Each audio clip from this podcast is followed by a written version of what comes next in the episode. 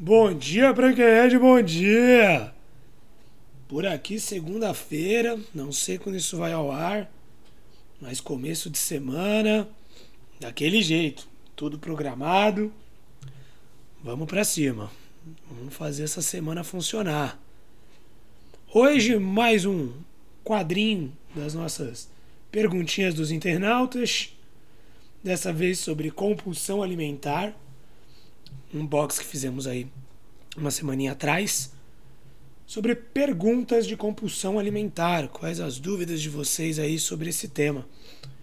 E recebemos aí algumas algumas dúvidas interessantes que valem a pena ser explicadas aqui de uma forma um pouco mais aprofundada. Vamos nessa? Primeira perguntinha: Como descobrir se eu tenho compulsão alimentar? Sempre falamos aí por aqui, no Instagram, em qualquer lugar. Não existe uma receita. Aqui a gente não está né, criando, medicando ninguém, criando patologia em cima de ninguém. Então, tudo depende. O acompanhamento profissional é essencial, não se baseie só em informações de Instagram ou informações de podcast. Isso pode te ajudar a dar uma luz a entender um pouco melhor seu comportamento para procurar ajuda, para se informar mais. Porém, de uma forma geral sobre compulsões e compulsão alimentar, levando em conta que uma compulsão tem um comportamento igual ao de um vício, né? E até tem uma perguntinha dessa aqui que mais para frente a gente vai responder. Quais são as características de um vício? Do comportamento vicioso são semelhantes a de uma compulsão alimentar. Descontar a frustração, o estresse na alimentação com uma válvula de escape constante, comer até o seu limite, que é o usar compulsivamente, né? Então, a pessoa que usa cocaína compulsivamente, ela vai até o seu limite, até não aguentar mais, até o corpo pedir arrego. A comida é a mesma coisa você come muito além do que se sentir saciado. O sentir saciado não sacia. Você precisa chegar ao limite. Então, parte 1. Um, descontar frustrações, estresse, angústias em alimentação. Comer até o seu limite.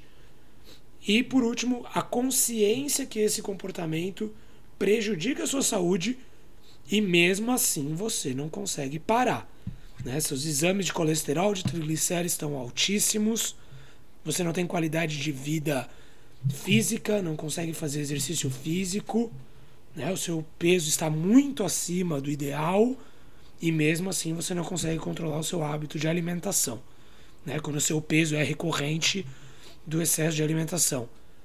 Então, mesma coisa com um usuário de outra substância um tabagista que está no início de enfisema pulmonar, mesmo assim ele não consegue parar de fumar. Mesma coisa. Essas são características de uma compulsão alimentar. Certo? Outra perguntinha aqui. Todas as compulsões são iguais? Têm a mesma origem? Tá? Se formos relacionar a compulsão, né, o comportamento compulsivo, com um comportamento vicioso, em um ponto de vista neurológico, sim, elas são processadas nas mesmas regiões cerebrais. Então, quimicamente, neuroquimicamente, elas são sim muito semelhantes. Porém, nem toda compulsão ou comportamento compulsivo são iguais. Isso quando falamos de compulsão relacionados a substâncias ou a um comportamento para algo, tá? Diferente, por exemplo, do toque ou do aspecto autista que é isso são diferentes, tá? Estamos falando de uma compulsão sexual, pornográfica, por exemplo, alimentar, uma compulsão em exercício, dentro desse desse espectro, tá? Então, nesse ponto, as compulsões não têm o mesmo comportamento, apesar de serem processadas no mesmo lugar. Porque isso existe um fator ambiental, um fator da química de cada substância e um fator pessoal do porquê você usa essa substância. Então, cada substância gera uma diferente reação em cada corpo e diferentes poderes de controle sobre um comportamento. Então, é diferente. Uma pessoa viciada em cigarro, uma pessoa viciada em cheeseburger, né? Isso de forma bem, bem escrota, né? Elas são diferentes. Talvez para um pode ser mais difícil do que para outro, para outro mais difícil do que para um. As substâncias têm o seu poder. A nicotina é diferente do açúcar, apesar das duas serem altamente viciantes. Né? A nicotina é diferente do carboidrato. Isso gera poder diferente, apesar de ser processado em lugares semelhantes no cérebro. Perfeito? Isso então depende muito de pessoa para pessoa, de como esse comportamento afeta aquela pessoa. Se a pessoa não é tabagista e tem compulsão alimentar, para ela vai ser muito difícil parar de comer do que parar de fumar, já que ela não tem esse comportamento. Né? Então, relativo. E uma última perguntinha, talvez seja a última, ou tenha mais uma, não sei. Porque tudo que é bom faz mal. Né? E até a gente colocou na legenda a musiquinha do, do Roberto Carlos. Porque tudo que eu gosto é, é ilegal, é imoral ou engorda. Por quê, né? Tudo que é bom faz mal. Primeiro vamos na ideia do o que, que é bom na cabeça da maioria das pessoas. Tá? E a maioria das pessoas a gente também não se tira dessa, não. Também pensamos nisso várias vezes. E, esse é um pensamento recorrente, é normal. Mas o que é bom são prazeres imediatos. Isso é o que é bom, teoricamente. É o que satisfaz a nossa vontade naquele exato momento. No caso da comida, o que é bom? açúcar, gordura e sal. Isso é ótimo. Puro prazer imediato. Sem ideia. Comeu, tá feliz. Receita perfeita para saciar o seu, a sua necessidade momentânea. Isso, teoricamente, é o que faz bem, é o que é gostoso. Né? E de alguma forma é mesmo. Para o seu cérebro realmente é gostoso essa saciação imediata. Agora, o truque é o seguinte: se tem algum truque, né? O seguinte, é o desafio. É você conseguir desassociar o que é prazer. Se sempre associarmos o prazer ao prazer imediato, a gente sempre vai ser refém do prazer imediato.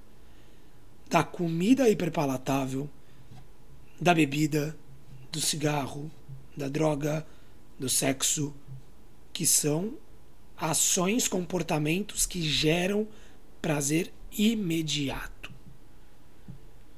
O desafio está em dissociar o prazer imediato do prazer a longo prazo. Compreender o prazer como um processo de longo prazo, onde você só vai enxergar esse prazer quando você olhar no big picture, quando você olhar de fora quando você olhar a recompensa de ter conseguido um dia bom, um dia sem comer besteira, um dia sem beber, quando você consegue entender o prazer na conquista, né, que não é um prazer imediato, aí sua forma de consumir o prazer fica diferente. Isso não é só um desafio psicológico, também é um desafio químico. De você conseguir né, desintoxicar o seu cérebro do prazer imediato, para que ele comece a compreender o prazer, a liberação de dopamina de forma diferente, de forma a longo prazo, paulatinamente. Quando você consegue entender isso de forma química, que é mudando seus comportamentos pouco a pouco, e forma psicológica, as coisas vão ficando mais fáceis. Não pense que um cérebro acostumado a girar em alta rotação de dopamina é um cérebro acostumado com cocaína. Ele está acostumado à liberação rápida, imediata, prazer imediato ao extremo constante. Não pense que caminhar num dia de céu azul no parque vai gerar um prazer imediato na hora. Não vai. O seu cérebro não vai entender esse tipo de prazer aos poucos, conforme você vai desmamando o seu cérebro, ele vai começando a compreender novas formas de prazer. Você que é viciado em junk food, né, em uma alimentação rica em açúcar, sal, não pense que comer uma salada vai te dar um prazer naquele momento.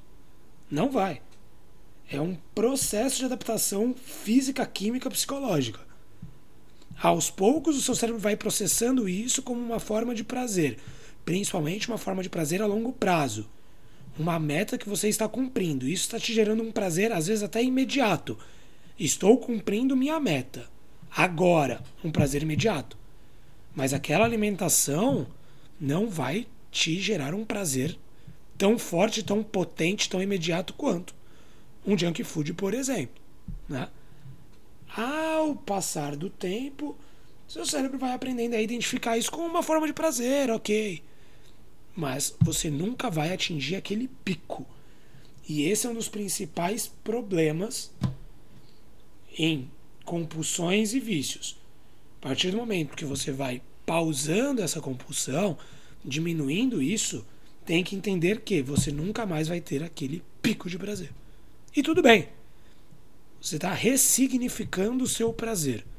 O objetivo é você ressignificar o que te faz bem, como te faz bem. Entendendo isso de forma psicológica e o seu corpo vai entender isso de forma química. E assim, pouco a pouco, as coisas vão melhorando. Por isso que a gente sempre fala, pouco a pouco. Não é de uma vez só. Não se muda de uma vez só. Você não muda um comportamento de anos em uma semana, em um mês. Não muda. E por último, que eu acho que a gente já explicou aqui, compulsão alimentar também é uma forma de vício? Sim! É uma forma de vício. Comportamentos compulsivos, neurologicamente, são vícios. Comportamentos repetitivos, sem controle e racionalização eficaz são vícios. Poderes diferentes. Normalmente, uma compulsão alimentar é mais branda, mais fácil de ser substituída do que uma compulsão, do que um vício químico, por exemplo, em drogas, em remédios, normalmente. Mas sim, é uma forma de vício, precisa ser tratada, acarreta doenças, acarreta transtornos sociais também. Então, sim, vício. Cuide do seu comportamento. Beleza? Por hoje é isso. Nossos quadrinhos de perguntinhas e até a próxima. Tamo junto, boa semana para todos.